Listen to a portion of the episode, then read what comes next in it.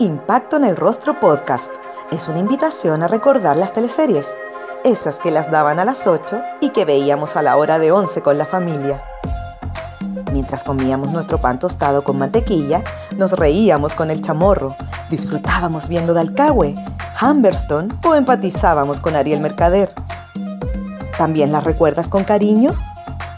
Entonces acomódate y disfruta de este recorrido junto a Jorge Peña y sus invitados en Impacto en el Rostro. Descubrí que eras de Osorno. Sí, ¿Qué recuerdos tienes de Osorno? por un lado, malos recuerdos, y, pero realmente eh, la mayoría son buenos recuerdos, sobre todo de las playas, porque yo tengo una familia grande, entonces se juntaban como tres familias árabes y eran como tres camiones que iban a la playa. Yo no me olvidé nunca, era chiquitito, unos cinco o seis años. Y Los Boldos se llamaba, la otra playa se llamaba Pucatrigüe, Bahía Mansa, Michael Pue, Esa para Eh, la costa del Pacífico. son recuerdos imborrables, mis primos, todavía tengo familiares allá. Y él, pero me, me gustó Santiago al tiro. Me gustó el, el- colegio, porque yo venía de unas monjas muy represoras, a otro colegio de monjas acá que eran absolutamente li- liberales, maravillosas. Bueno, y aquí hice casi eh, toda mi vida, pues 14 años, pero igual estoy eh, sujeta a Osorno eh, eh, desde el ombligo. Eh, eh, para mí eh, eh, es muy importante eso. ¿Y más seguido? Mira, iba bien seguido cuando vivía mi esposo, pero hace seis años que no voy. Espero, espero ir. ¿En qué te pilló la pandemia en marzo? Yo estaba haciendo, eh, yo soy Lorenzo, y empezó eh, el estallido social, así que la terminamos rápidamente. Eso fue en marzo. Y en marzo, en marzo empezó la pandemia, Sí, o en abril, y caí en la pandemia al tiro de un viaje. Y desde marzo hasta ahora, la primera salida, salida, fuera de la salidita del supermercado, que son, qué sé yo, 10 minutos, me fui al mall y, oh, la gente no entiende. No entienden realmente. Yo, y espero que, que se pase esta- este tiempo, porque eh, eh, yo lo encuentro, claro, estamos en una pandemia, pero además se está provocando un- una, una agresividad colectiva que yo lo sentí hoy día. Eh, estamos, yo creo que eh, pensaba que esto nos iba a calmar, que la reflexión, que la wifa, pero no. O sea, no podía estar reflexionando siete meses. po. La idea de que voy a tener que cambiar toda mi estructura vieja que tengo, porque esta cosa del Zoom esto- me estoy acostumbrando hace poco, porque estoy ensayando una obra por Zoom. Ay, era terrible.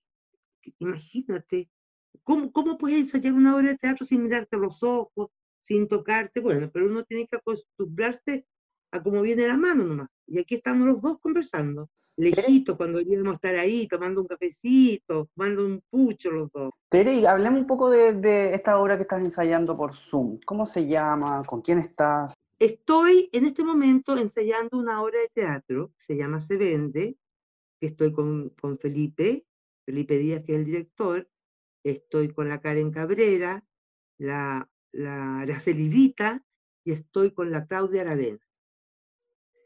Eh, e- ellos, son, e- ellos son una compañía, a mí me, me, me invitaron a participar. Oye, el primer tiempo era caótico realmente por Zoom, yo decía, pero ¿cómo vamos a perder tiempo, tanto tiempo en Zoom? Y eh, desesperada. Hasta que me acostumbré y empezamos a ensayar por Zoom. Pasábamos texto, después eh, eh, pasábamos más que nada texto y muchas cosas de actuación. Bueno, ahí estamos avanzando en eso, lo queremos hacer en forma presencial.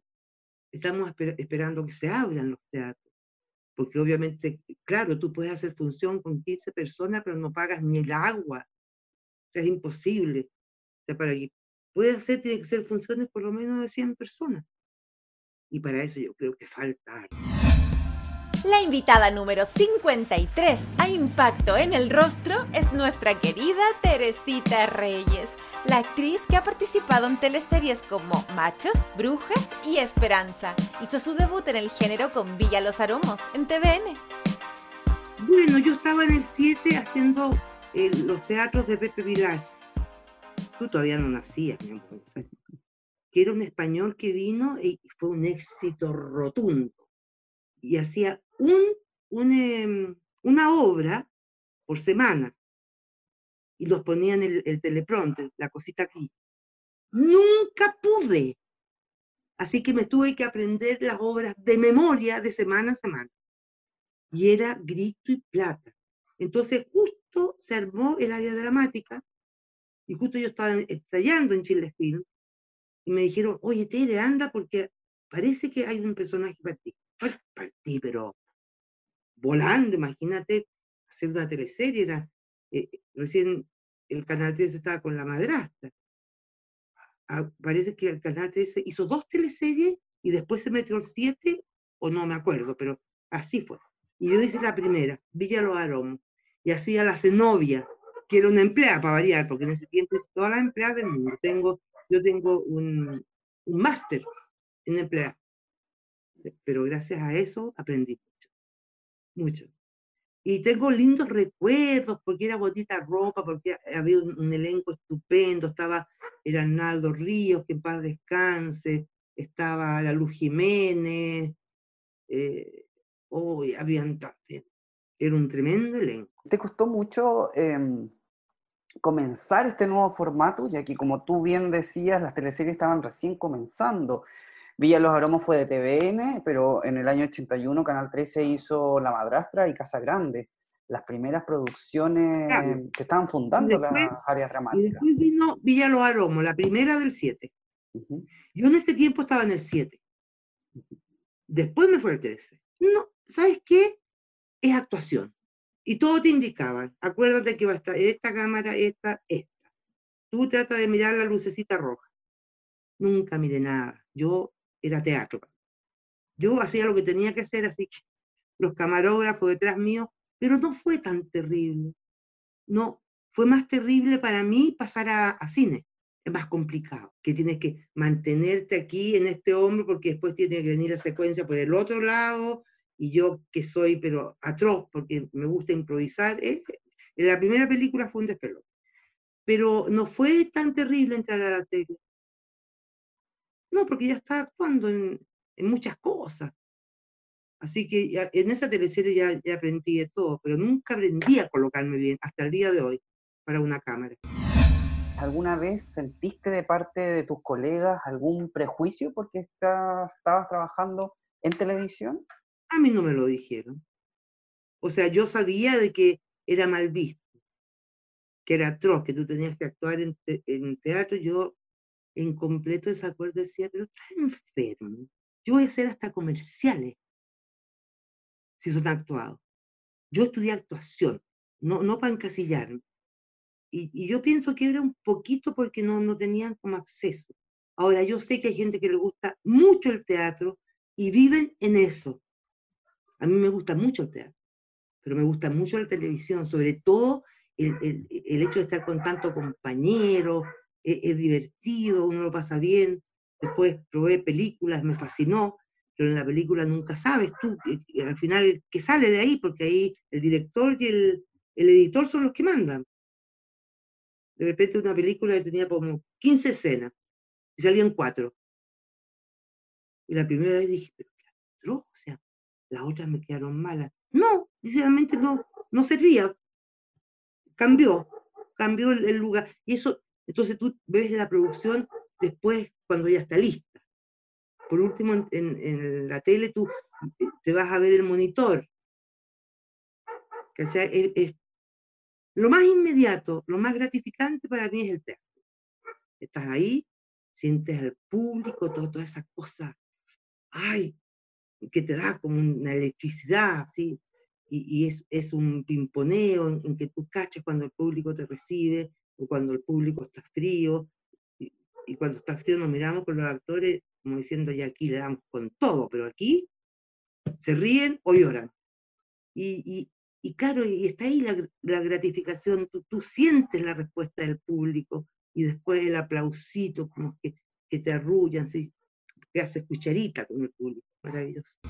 Yo veo el primer capítulo de mis teleseries, el primero, y nunca no puedo, soy, me flagelo a mí misma, soy autocrítica, y la, la vez que, que, me vi más capítulos, que fue eh, justamente en esta, encontré patético.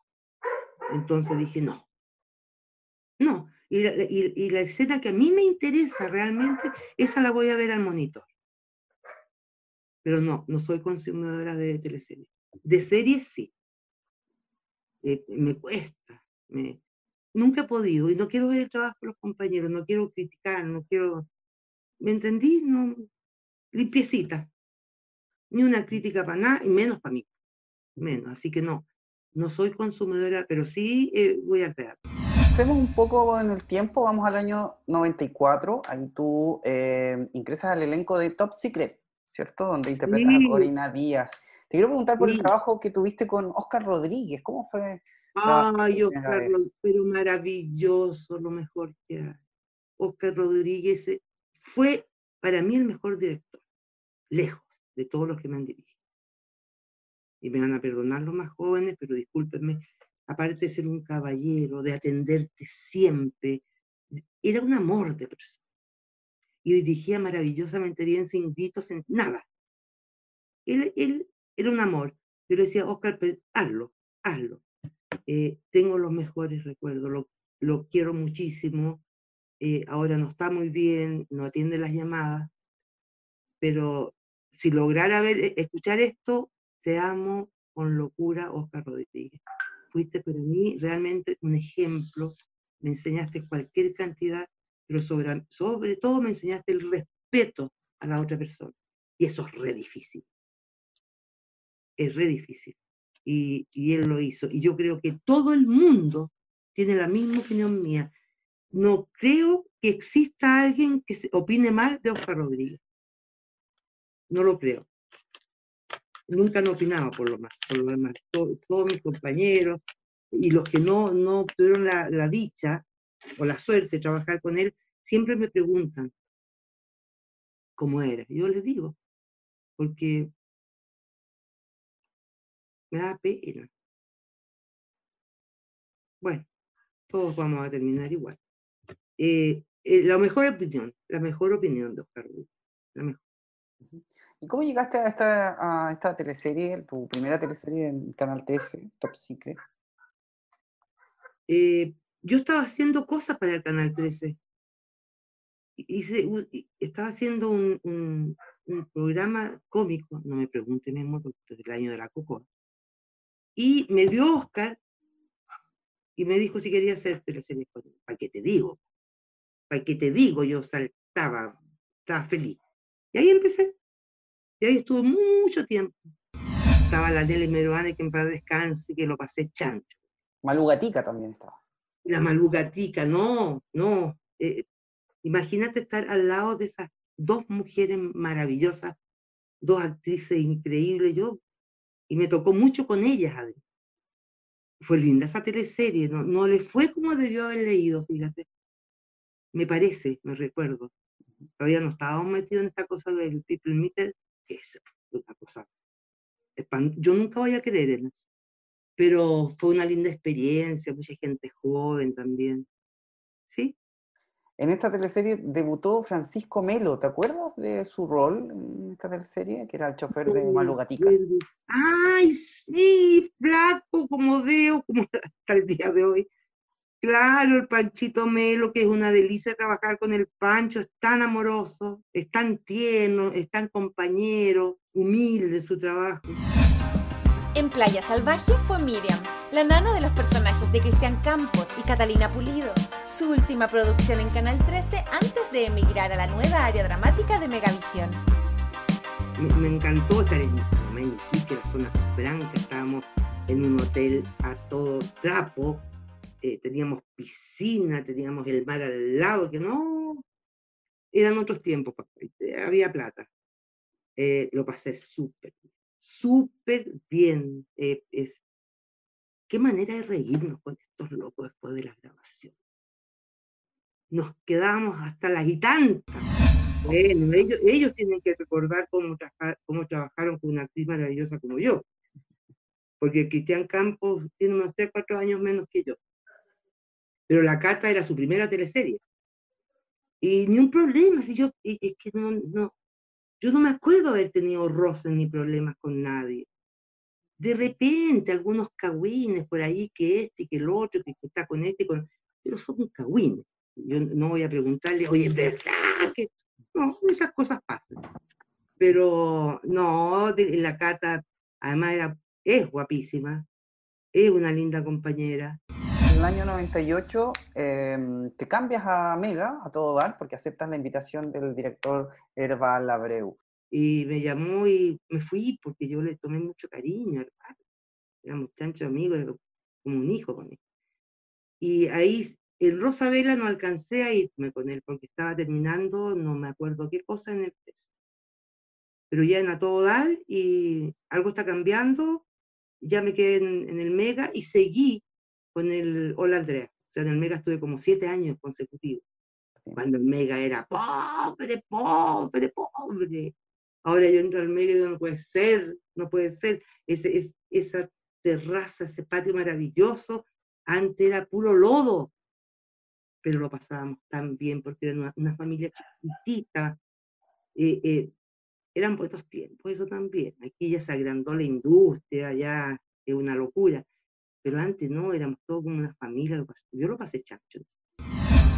En Machos fue Imelda, la recordada nana de los mercader.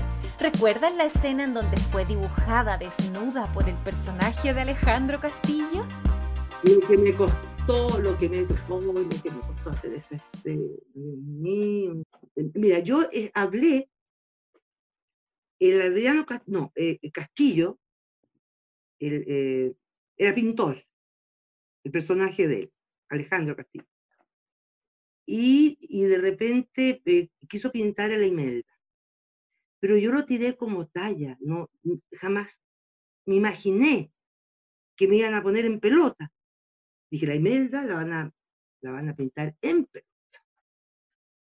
Y la Coca Gómez escuchó.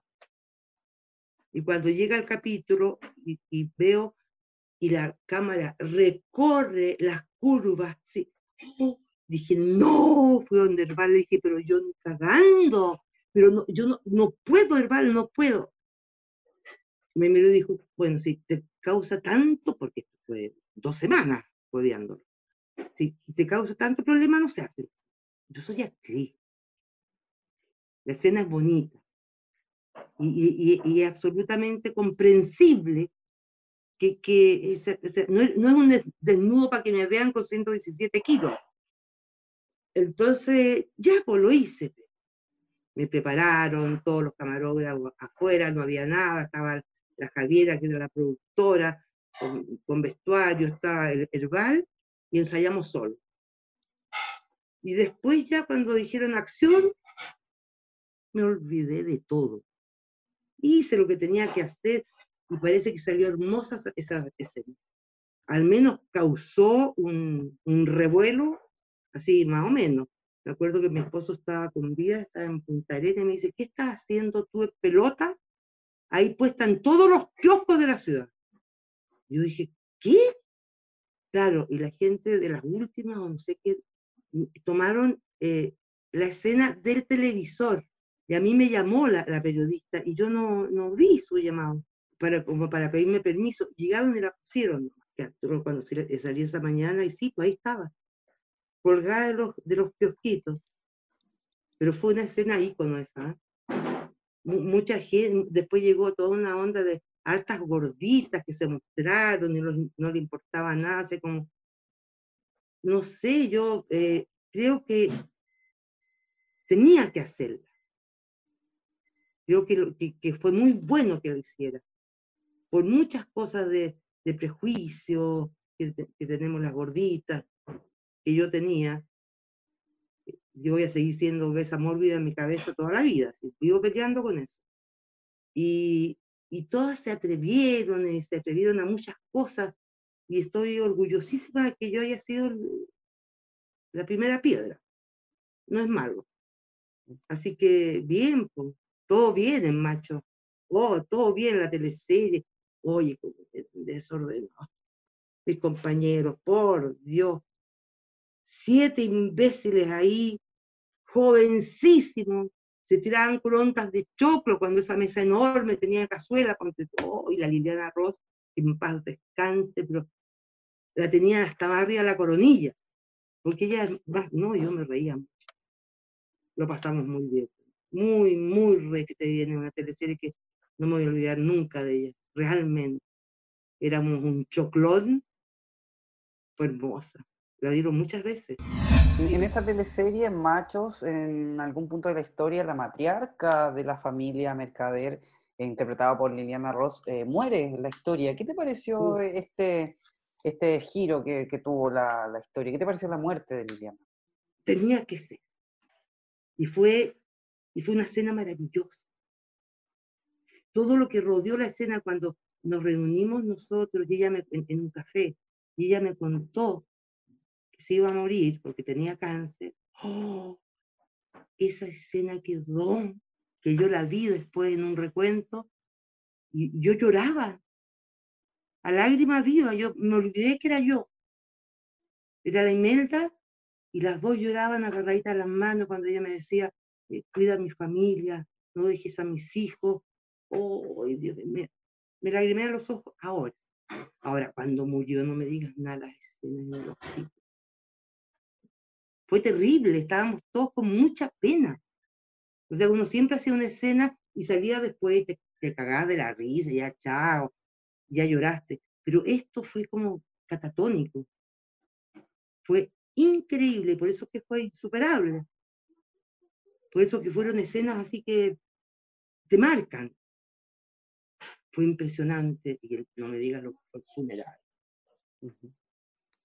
Hoy yo eh, veía a mis cabros todos jóvenes llorando a moco tendido, ¿no? Fue impresionante. Yo creo que la gente, yo todo Chile lloró en esa escena. Bonito, bonito trabajo. Bien escrita, bien dirigida, bien producida por la Verónica Saquet, con un tremendo elenco en donde ya todos son, pero consagrados. Bonito, es muy bonito recuerdo. Teresita, y, y, hablando del trabajo que realizó Liliana Ross, esta actriz que falleció hace algunos años, eh, te quería preguntar, eh, ¿te pudiste despedir de ella? Sí, teníamos mucho contacto, sobre todo por, eh, por teléfono. Nos llamábamos mucho. Cuando ella tuvo ese Alzheimer, de la única que se acordaba, me contaba la, la Vane, era de repente decir, oye, llamemos a la Teresita. Llamemos a la Teresita. siempre hice muy buenas migas con la Liliana. Yo, yo la quería mucho, la Liliana mucho, mucho, trabajamos mucho juntas, me llamaba para sus obras de teatro, eh, ya estaba enferma, no, no quise ir a verla. Eh, la, la, banda me decía, mejor no vayas, porque mi mamá no, no le gustaría que la viera casi. Era una tremenda mina, la, la Liliana era buena compañera, era abierta, sí, con, con los colegas, hizo millones de cosas, produjo millones de cosas, y se fue muy joven. Para mi gusto se fue muy joven. Y con esa enfermedad maldita que yo le pido al Señor que me dé cualquier cosa menos eso. Pero bueno, está arriba, de estar haciendo teatro con todos los otros compañeros, con Tennyson, con todos los demás, están arriba. En Hippie fue Mamá Chela, en una historia ambientada en los años 60 y grabada en la quinta región. Eso fue en Tunquén. Mira, tremendo elenco también. Y yo, esa Mamá Chela, maravillosa, no maravillosa la Teresita que hizo la Mamá Chela. La Mamá Chela era la maravillosa. Y yo le presté lo que soy nomás. Eh, ay, fui inolvidable. Yo manejaba una de esas van como de micro, chiquitita, que me la pintaron entera con flores y se quedaba en pana la porquería cada rato. y era del año de la cocoa, porque imagínate, estamos eh, interpretando ahí los años 60. se quedaban panas justo cuando estaba en la subida, yo sufría, me empapaba entera, y yo, mira, lográbamos hacerla caminar justo para que pasara y se paraba la cuestión. Hoy que nos hizo sufrir, pero eh, Me acuerdo que el personaje Diego Muñoz se moría en un incendio. Sí, se moría, por Dios, y quemaba, se, se quemó mi casa en Tunquén. Hoy, sí, pasaron muchas cosas. Muchas cosas. Una buena teleserie también. Esta teleserie la empezó dirigiendo eh, Cristian Galás. Pero Cristian Galás es un estupendo eh, eh, hombre de cine. Entonces, él tenía como los horarios de cine. Entonces, claro, las la, escenas salían maravillosas. Pero nosotros hacíamos 16 escenas por día. Y el Cristian, pues tú hacías 6, 7, 8. Claro, en su ritmo. Él, hizo un trabajo maravilloso, pero había que producir. Entonces, obviamente, pues siguió otro director. En Brujas fue Irene León, una mujer de clase alta con problemas económicos que decidía involucrarse con el patriarca de los Sasá, todo por interés. ¿Recuerdan que era mamá del personaje de Mariana Derderien? Muy cuica al pedo porque estaba cagada de plata. Olvídate, aparentaba lo que no era, o vivía al 2 y al 4. Me acuerdo que había una escena con la Lorena Capetillo que, que hacía una de estas chicas de la limpieza. Yo le dije, mira, aquí tiene 1.500 pesos. Quiero que me haga una cena maravillosa de cinco platos. Oye, y después se enamoró de Jack. Jack era el papá de la, de la Solange Lackington y que tenía una, una carnicería en la, en la Vega. Y se enamoró de mí. Hoy tenía tanta plata que dije, voy a enamorar. Y me caso con él. Me caso con Don Jack. El Rojas lo hizo Víctor Rojas, estupendo. Hoy lo pasé regio también.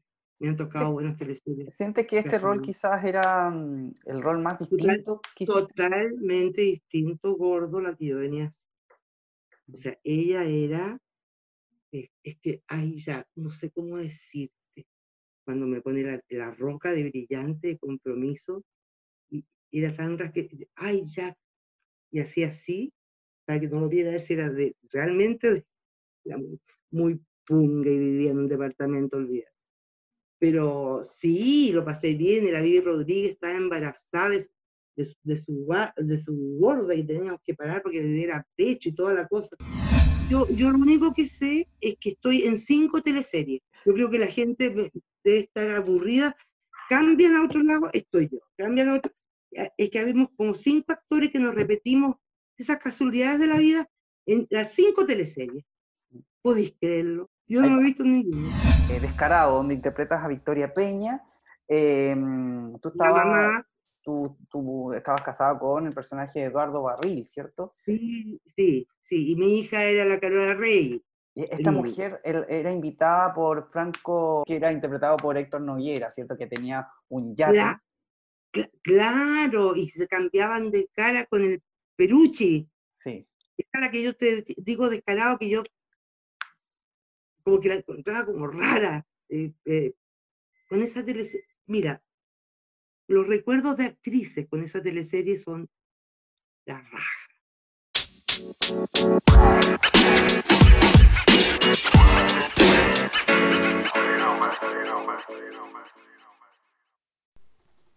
YZK Vegan Food es una microempresa familiar que inició su negocio con barras energéticas orientadas a deportistas y tras la pandemia se extendió a la comida vegana y saludable.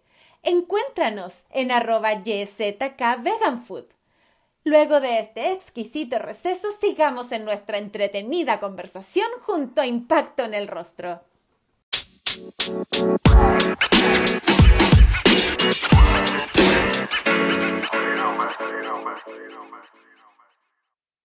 Estábamos en Zapallar, porque obviamente todos los los interiores eran Zapallar en la playa y con, un yate se suponía que era enorme, casi un barco, y era una cosita chiquita.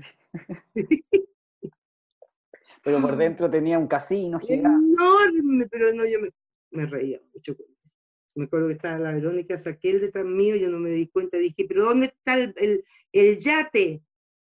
Ahí lo es, me dijo, pero ¿cómo va a ser eso? Ya cállate, cállate. Pero la convención de la comedia, como dice. Eh, no, no, el público como que no la entendió mucho. La verdad, yo encuentro que esa eh, teleserie como que tomó un rumbo un poquito eh, futurista, por decirlo así. Era como raro. Pero el trabajo era eh, excepcional, estaban todos estupendos. Teresita, en esta teleserie se une Eduardo Barril.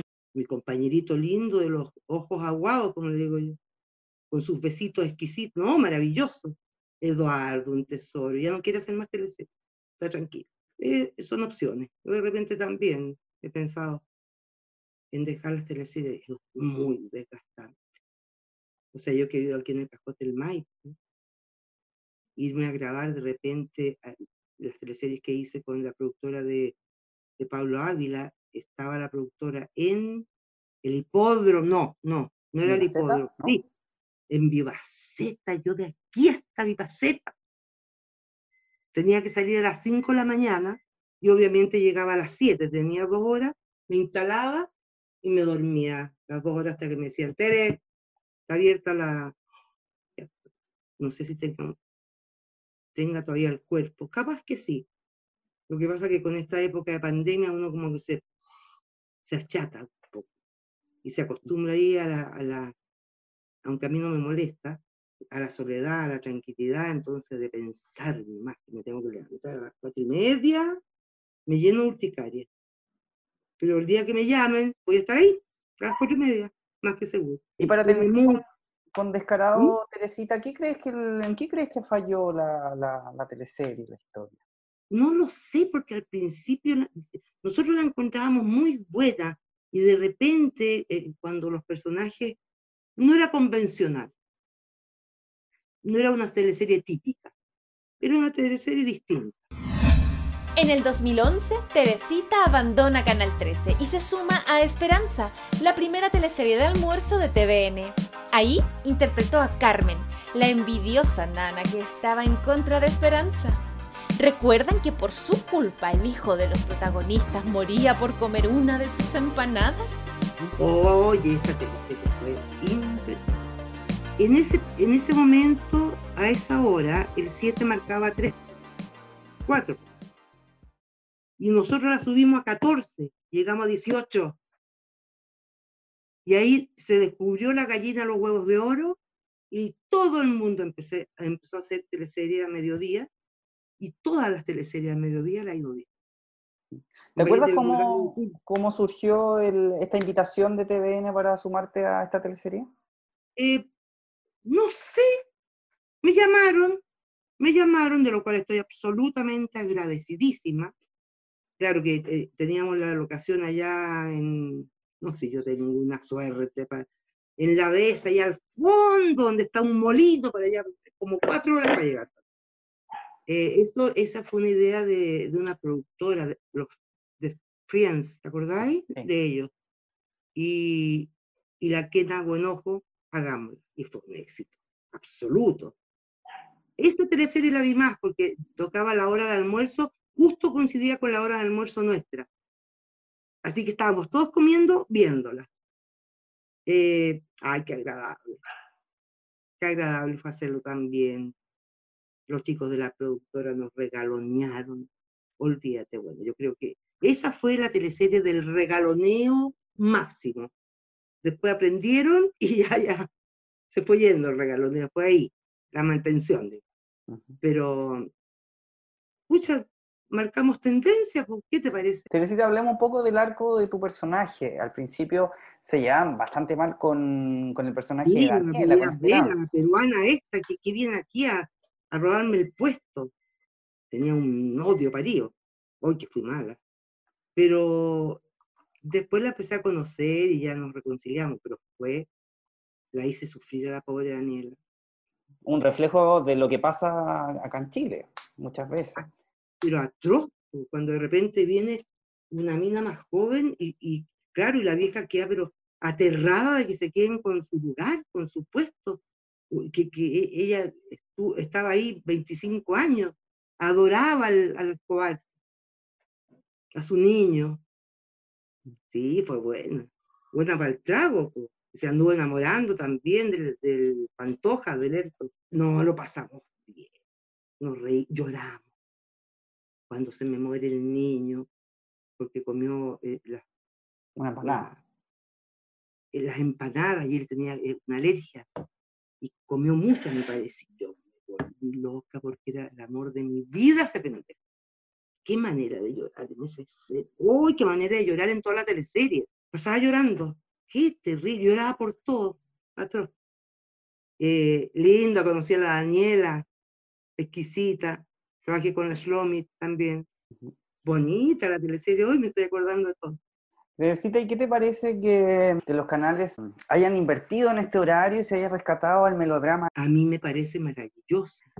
Las teleseries para mí son melodramas, como los que hacía mi querido amigo, el que creó todas las teleseries, el que escribía las teleseries. ¿Ah? Arturo Moya Grau, Sergio Bodanovich.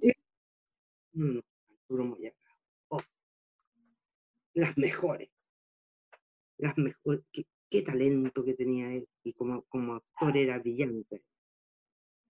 Esas son las teleseries que gustan. Y si tú ves ahora, las teleseries que gustan mucho es los que, las que combinan drama y comedia. El melodrama, como se dice. vamos al 2013, donde haces el regreso. Ahí interpretaste a Nina. La Habibi. No, me acuerdo perfectamente del caño. Exquisito, exquisito, exquisito hasta el día de hoy qué talento, cómo canta, cómo baila, qué talento. Él es un Freddy, Mercury. ¿Viste cuando, oh, hasta el día de hoy nos llamamos, me llamó hace poco, ¿estás viva? Sí, desgraciadamente todavía estoy viva. Es un exquisito, además no te imaginas cómo es como persona. Sí, que también lo pasamos bien. Eso fue cuando me tendría que pegar. Fue la primera teleserie de Nicolás Alemparte. Como director general y estuvimos con la, la Fosalva, que nos hicimos que, adorable. Hoy que lo pasamos bien, por Dios, con esa turca loca que se, que se mandaba al pecho a todos los secretarios debajo del escritorio, por Dios, y que eh, defendía a todos los narcotraficantes, a todos los... No, me encantó hacerla, porque además estaba pero flaca a morir, me pusieron poto, teta, todo era lo más sexy la vieja. No, simpático y bien rubia. El look te encantó entonces. Me encantó el look. Paisana, pues, si las paisanas somos, somos de lentejuela y somos de, de, brillo. Yo tengo la mitad paisano también. Entonces, mis hijas me dicen, mamá, yo ando con brillo, con, con poleras. Sí, pues somos, yo no soy de joya ni de nada, pero pero la mayoría de las paisanas son muy arregladas, con muchas joyas, muchas cosas. Y la Nina, eh, claro, pues, imité un poco en, en, la joya de la Helwe. ¿Helwe se llama? Sí, la abogada de los narcos. Que tendría que haber sido una actriz más joven. Yo le dije, perdón, Helwe, pero tú deberías agradecer que yo, que yo te pasara un poquito de tiempo a ti.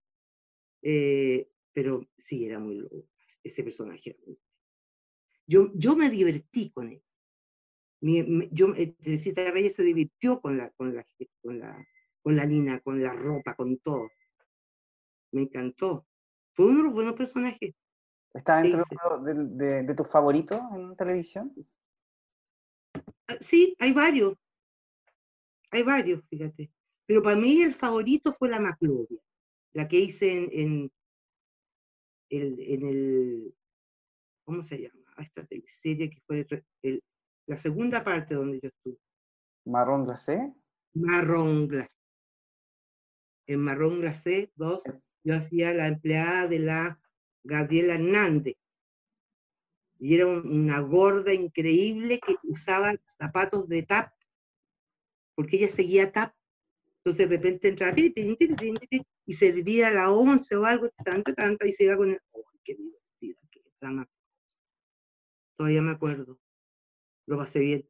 Yo lo he pasado muy bien con mis personajes. Esta loca mierda de, la verdad oculta. Gabriela.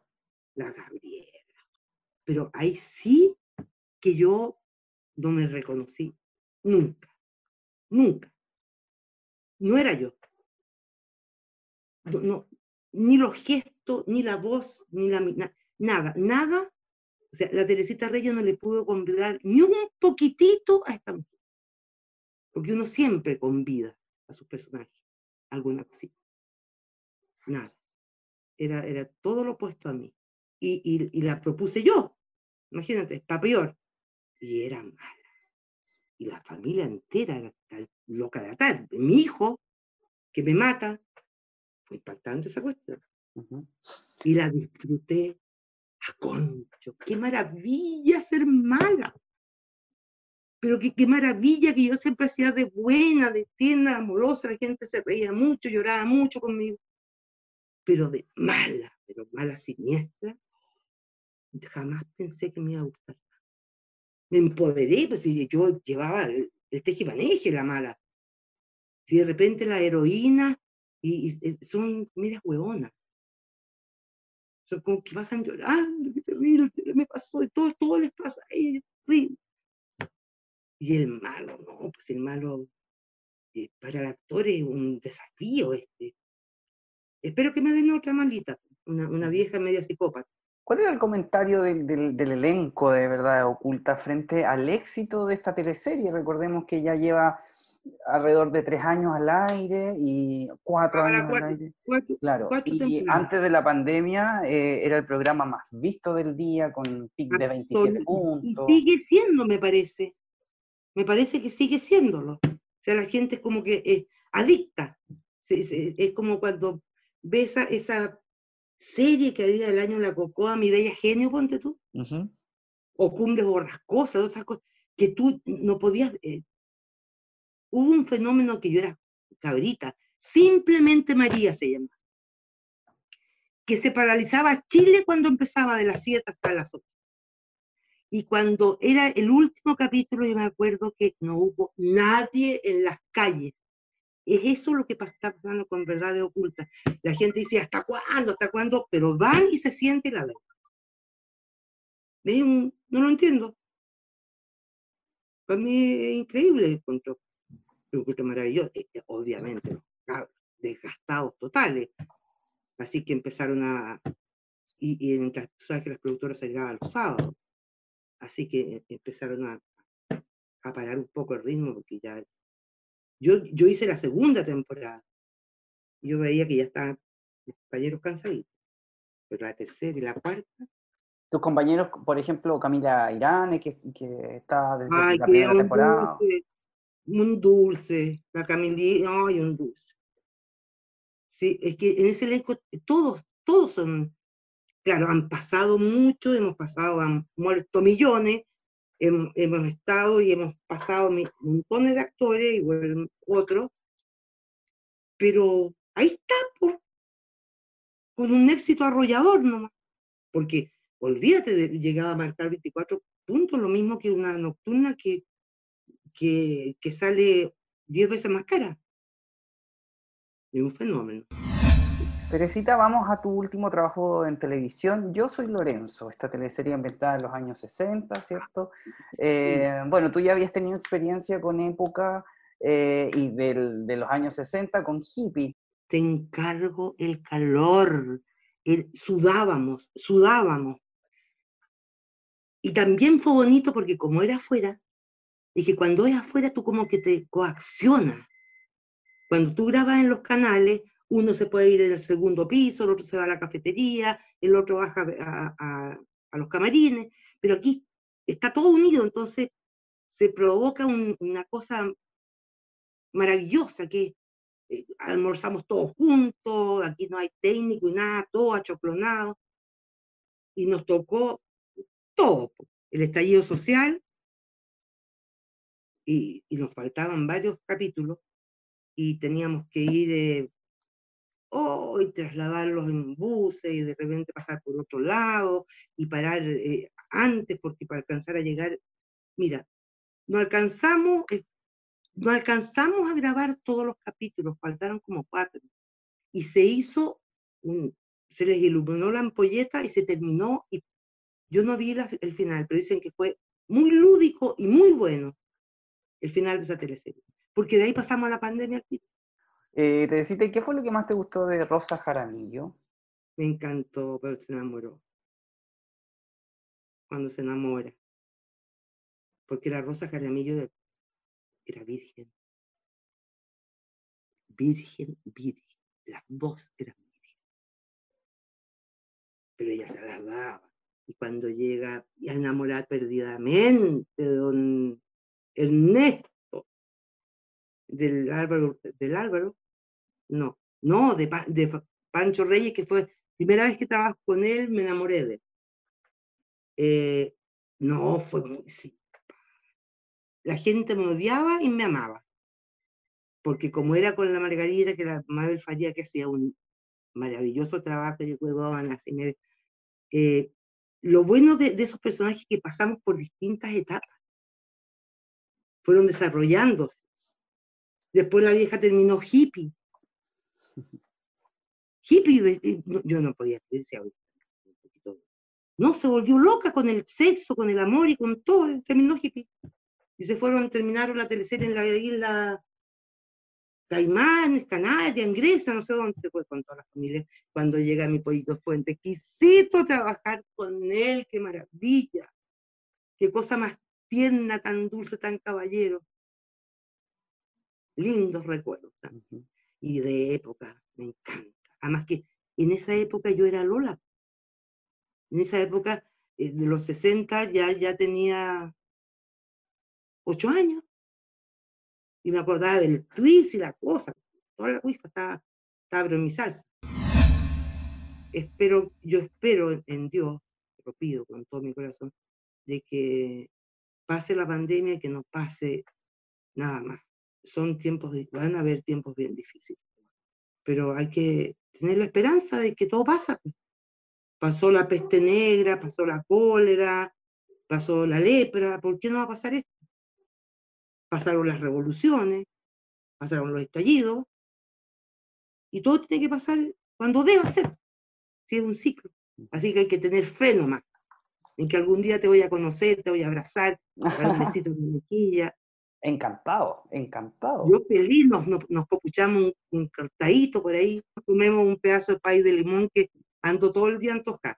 Se me hizo guata. Tengo tres kilos de guata. Entonces, ¿para qué te digo los, los, jeans cómo me quedan? No puedo. Si tengo que poner un elástico. Estoy en una, ya estoy, está el contrato firmado para una película. Ah, muy bien. Eh, para una serie. Por favor.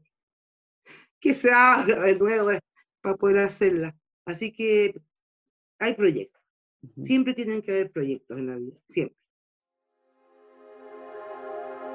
Impacto en el Rostro Podcast es una invitación a recordar las teleseries, esas que las daban a las 8 y que veíamos a la hora de 11 con la familia.